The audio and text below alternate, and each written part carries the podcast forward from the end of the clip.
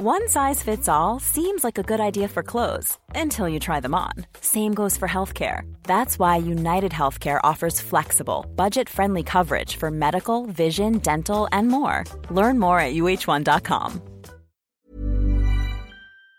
Steph, comment ça va Salut Max, ça va très bien, merci. Ça Et toi roule On est à Monte-Carlo, c'est le combienième que tu cours Là, c'est le, c'est mon 15e euh, Monte Carlo là. On est à combien de raquettes jour à peu près On est, alors la moyenne, c'est des, des pics en fait. Tu sais, c'est, un- c'est une montagne un peu. hein. Au début, on peut- le pic, en fait, on était à 200 raquettes toujours. Euh, là, on est un petit peu moins, mais on est déjà à 1000, euh, 1000 raquettes là, cordées, passées. C'est le tarif sur un Master 1000 à peu près? Euh, bah, c'est le record là ici sur, sur Monte Carlo déjà. Ah Euh. L'année dernière, l'an passé, on était à 9 euh, 885 je crois. Donc là, on est à 1000 passés et on est que, que vendredi. Est-ce qu'il y a des spécificités en termes de comportement d'un cordage sur terre particulièrement? Euh, oui, un comportement c'est complètement différent par rapport à une surface dure, une surface indoor. Euh, le, le cordage sur la terre, en fait, il va vite, il va s'assécher, il va s'user beaucoup plus vite. Les balles sont remplies de terre battue, donc du coup, euh, perte de tension rapide, euh, assèchement du cordage. Donc ouais, tout à fait, il y a un comportement. Tu cordes pour qui là? Euh, non, là c'est une raquette, c'est une, raquette Technifibre à nous. D'accord.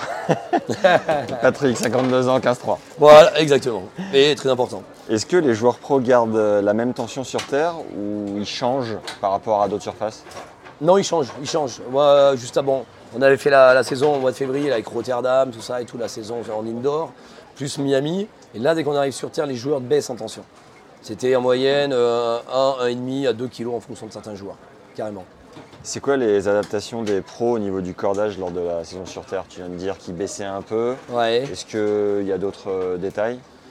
Euh, ouais, j'ai eu d'autres joueurs qui ont joué, bah, par exemple, quand ils jouaient sur Terre. Alors, c'est pas, non, ça reste exceptionnel, mais il y a eu un joueur ou deux, je sais plus quel c'était, euh, qui justement joue avec, euh, en hybride, il joue polyester, boyau naturel. Et là, pour la saison de Terre, il joue en, en 100% polyester. D'accord. Voilà, donc là, il y a adaptation. Alors, plus la tension, effectivement, comme je te disais tout à l'heure. Est-ce qu'il faut corder plus de raquettes sur terre pour un joueur pro ou même un joueur amateur au final? Ils font plus raquet- corder de raquettes, oui, tout à fait. C'est une question, est-ce qu'il faut, euh, est-ce qu'on casse plus Est-ce qu'il faut plus corder de Ouais, raquettes il faut, oui, il faut, plus- il faut plus, même pour les joueurs. euh, joueurs euh, bon, on le voit bien, nous, on joueur de club. Mais là, bah, c'est ce qui se passe aujourd'hui.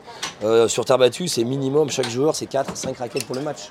Quand on joue en- en- sur dur, même à Miami, pourtant il y avait de l'humidité, tout ça, euh, c'était. C'est un 1000 aussi, et c'était pas autant de raquettes par joueur. Enfin, c'était 2, 3.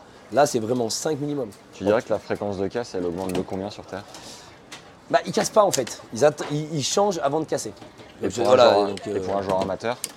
Pour un joueur amateur, alors bon, tout dépend. euh, après, je dirais aux alentours de 10 heures, de 10 heures facilement, même voire avant, il faudrait changer le cordage facilement, oui, tout à fait. Et donc la, la chute, la perte de tension est beaucoup plus forte sur terre, c'est ça? La, ouais, la, pe- la perte de, de tension est beaucoup plus forte parce que, euh, comme je te disais tout à l'heure, la, la balle, elle est, elle, est, elle, est, elle est remplie de terre battue, donc euh, du coup, bah, ça fait quelque chose de plus lourd dans la raquette, donc quelque chose de plus lourd va faire un effet trampoline, va rentrer plus dans la raquette, donc va détendre le, de, détendre le cordage, quoi. Donc du coup, plus vite, donc voilà, donc il faut le changer plus rapidement. Tension la plus haute, c'est la, la plus haute et la plus basse que tu as eue sur le tournoi. Euh, cette année, on a eu. bah, là, c'est Ziner, Ziner, qui a 28 kilos tout de suite, là, qui joue justement. Et la plus basse, c'est notre euh, ami euh, euh, Adrien Manarino, Mana, qui était à, on fait des records à 9 kilos. 9 kilos, ouais, j'entends bien, 9 kilos. ouais. Quel est l'impact de la météo par rapport au cordage? Bah, L'impact de la météo, c'est voilà, c'est toujours pareil, avec quand même peu comme la terre battue. La météo, sur une journée à Monte-Carlo, le matin, tu peux avoir euh, voilà, euh, 15 degrés. En pleine journée, avec le soleil, tu peux être aux alentours de 25, pas loin de 30 degrés. Et le soir, comme le match hier de, Danil, qui finit à 23h, où tu es pareil, tu à 10 degrés maximum. Donc euh, la météo est très importante ici. C'est pour ça que je suis souvent, euh, en contact avec les coachs qui, euh, m'envoient les informations euh, soit le soir tard, soit au petit matin euh, pour l'extension. Est-ce que tu as eu des demandes insolites en 15 ans ou 16 ans de Monte-Carlo relatifs au cordage ou aux raquettes Euh, de demandes insolites. euh, Non, j'ai pas eu vraiment de demandes insolites. Après, sur Monte Carlo, c'est vrai qu'on a quand même beaucoup de joueurs qui font des tests. Donc, soit test, test de raquette, test de cordage. Bon, là, voilà, effectivement, tout à l'heure, je t'ai dit que c'était un joueur, c'était euh, Jean-Pierre de, dans club. Mais c'est un test pour un joueur, en fait. Donc, voilà, ça reste entre nous. Ça reste confidentiel. confidentiel. Mais non, j'ai pas eu vraiment de demande particulière. Plus sur d'autres tournois, j'en ai eu, oui, des petites anecdotes, des choses comme ça, assez euh, particulières. Mais euh, là, sur Monte Carlo, j'ai pas eu de truc vraiment plus particulier que ça. T'as eu quoi comme anecdote sur d'autres tournois? Alors, sur d'autres tournois, c'est que j'ai fait bah, j'ai vu l'occasion euh, lorsque euh, bah, Roger Federer change de, de raquette à un moment. Euh, donc c'était des moules, euh, bah, des prototypes donc noirs.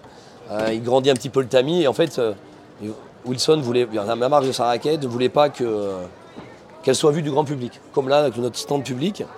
Donc du coup on a dû déplacer la machine et la mettre dans le vestiaire.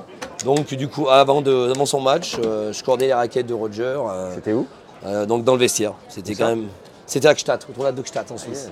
Incroyable. Donc ça c'était voilà. Sa Majesté. ça c'était pour tout, tout fan de tennis, se retrouver avec Roger 15 minutes avant son match, qui prépare ses surgrippes, qui met son bandeau, et moi je suis là en train de corder. Bah, même avec l'expérience, j'étais là, je, je- excuse-moi l'expression, j'étais en train de mouiller quoi. Je veux dire alors que pourtant j'avais cordé plusieurs fois déjà et tout, mais juste là il est devant moi quoi. Et vous parliez un peu? Ouais tout à fait, mais pas du tout tennis. C'est incroyable. Vous avez parlé quoi? Ouais, je peux pas lui dire euh, belle carrière ou tout ça ou truc. Je veux dire, c'est, c'est dur à parler avec Roger, je trouve. Ouais. Mais euh, non, on a parlé de nos vies privées un petit peu comme ça, de ses enfants, de mes enfants. Euh, voilà, je savais les prénoms des enfants, euh, je savais les- euh, donner le prénom, il me demandait le prénom de mes enfants et tout ça, donc c'était, euh, c'était vraiment sympathique. Donc, ben, un beau moment, belle rencontre. Waouh La rencontre avec Dieu, quoi. Ah, C'est exceptionnel. Ouais, ouais, Et tu le sentais un peu tendu ou pas du tout? Non, après c'était un tournoi 250, mais ouais, non, il avait été un petit peu blessé. Donc voilà, pas de bol aussi. C'est vrai que c'est, j'aurais pu faire toute la semaine et aller normalement avec lui jusqu'au bout. Et en fait, il perd, son, il fait, euh, il perd le jeudi, je crois, son premier tour. Euh, ouais, il avait un bail, donc il perd le premier, deuxième tour. Et euh, mais bon, il a mal au dos à ce moment-là, donc il avait dû arrêter un peu derrière et tout ça. Et il faisait appel à un service de cordage privé aussi habituellement, non? Euh, oui, alors Pas oui, cette semaine-là? Non, pas cette semaine-là. Pas sur des tournois qui sont en dessous des, euh, des Master 1000. D'accord. Là, l'ATP de Gstaad, c'est un 250 ATP. Donc là, il fait pas appel à, il fait appel au service cordage.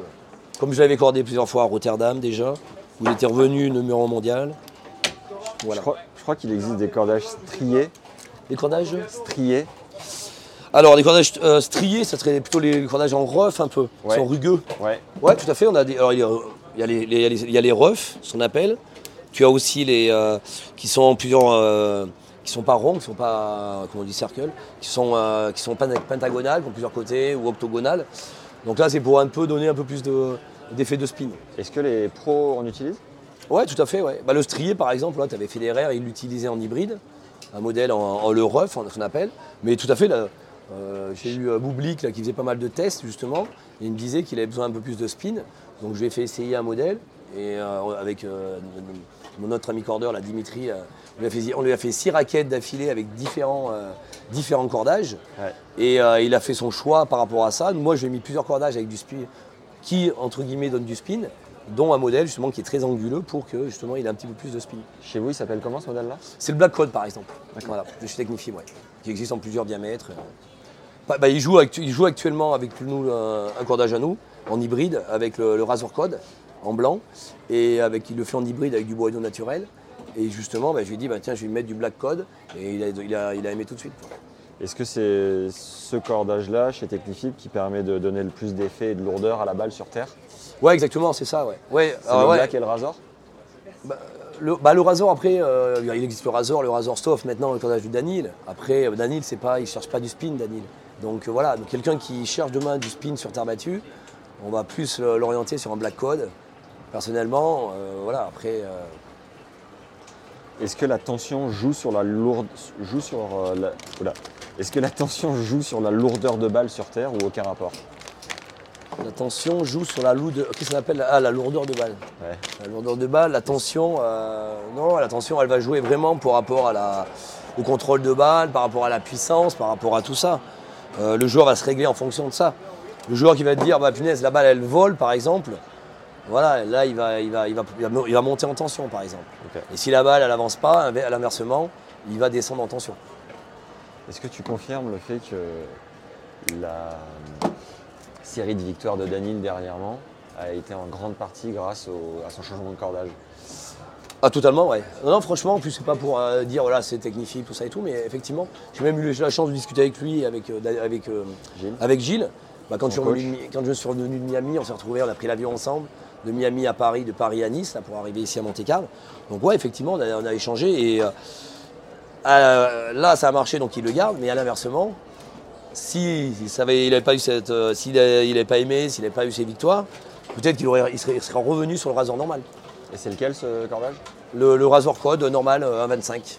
Son nouveau? Le blanc, et là le nouveau c'est le rasoir code soft, qui est vraiment plus confortable, qu'il aime bien, il a un bon son, et euh, il a de super sensations. Donc c'est pour ça que voilà, il l'a validé et euh, il l'a validé surtout par les victoires. Quoi. Donc pourquoi le changer euh Est-ce que tu aimerais ajouter un dernier truc sur le tournoi de Monte-Carlo Bah, Mon- Monte-Carlo, le tournoi de Monte-Carlo, ça reste le tournoi.